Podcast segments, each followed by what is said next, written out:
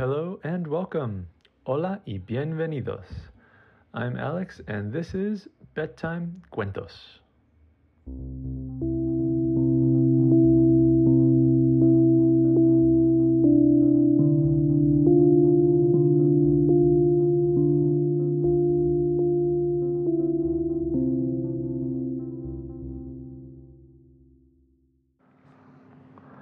Once upon a time, there was a little boy named Mateo, and he had a wiggly tooth. His sixth wiggly tooth. The other five had already fallen out, and he had collected his money from the tooth fairy. He told his papa, Papa, ya quiero que este diente se salga para que agarre mucho dinero. Papa said, You can't rush taking out that tooth just to get a lot of money. You have to be patient. It'll fall on its own. But Teo, Teo didn't want to wait. So he wiggle, wiggle, wiggle, wiggle, wiggled the tooth. But nothing happened. And then he put peanut butter on the tooth. But nothing happened. And then he put a string on the tooth to see if it would come out. But nothing happened. And then he chewed up a lot of ice to see if it would fall out. And still, nothing happened. He would brush his teeth really hard. He would floss really well. He would chew lots of bubble gum. He tried to do everything he could to get that tooth to come out. Pero no quería. He didn't want to. It wasn't ready. Teo was so tired. Days, weeks of trying. And he finally said, I give up.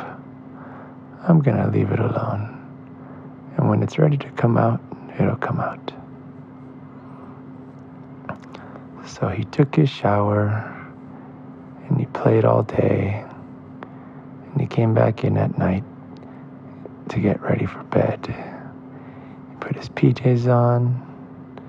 He went to brush his teeth. He gargled the water. And when he spit it out, ah, there was his tooth in the sink. And he said, Oh my gosh, my tooth fell out and he grabbed it and he ran to the mirror and he did a giant smile and he saw that where he used to have a tooth, now he just had a big hole. And he said, Yes, it's out finally. I'm gonna be rich, rich, rich, rich, rich. And he ran around the house. Mama, papa, ya salió, ya salió. Mi diente ya salió. My tooth came out.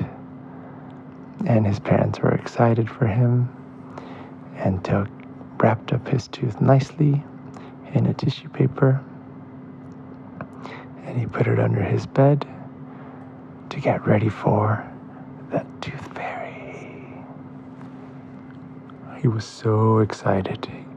He couldn't wait to go to sleep because he knew once he fell asleep, the tooth fairy would come.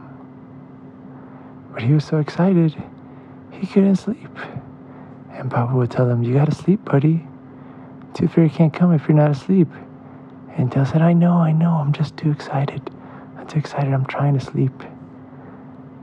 And it was 9 o'clock, and then 10 o'clock, then 11, and then 12. And Papa said, Teo, you need to sleep, cuckoo. You're going to be so tired. And Teo said, ah. And Teo said, I'm going to count backwards from 10 to see if I fall asleep. 10, 9, 8. Shh. He fell asleep. And that night, the tooth fairy came, got his tooth, and left a little surprise under Teo's pillow. When Teo woke up in the morning, he was so sleepy. And his papa said, We gotta get ready to go to school. You're running late. And Teo just wanted to stay in his bed and he put his pillow over his head when he saw the cool little envelope. And that woke him up and he said, Yes, that tooth fairy. I almost forgot. I was so sleepy. And he ran to the kitchen and he said, Mama, Papa, I got a little note from the tooth fairy. And the tooth fairy said, Thank you for this tooth. And she left him five dollars. And he said, I'm rich, I'm rich, I can buy everything in the world, I'm so rich. I always can buy you everything. And he was so happy that he forgot he was sleepy. And he went to school to tell all of his friends, and they were so happy for him. Dun dun. Well, that's it.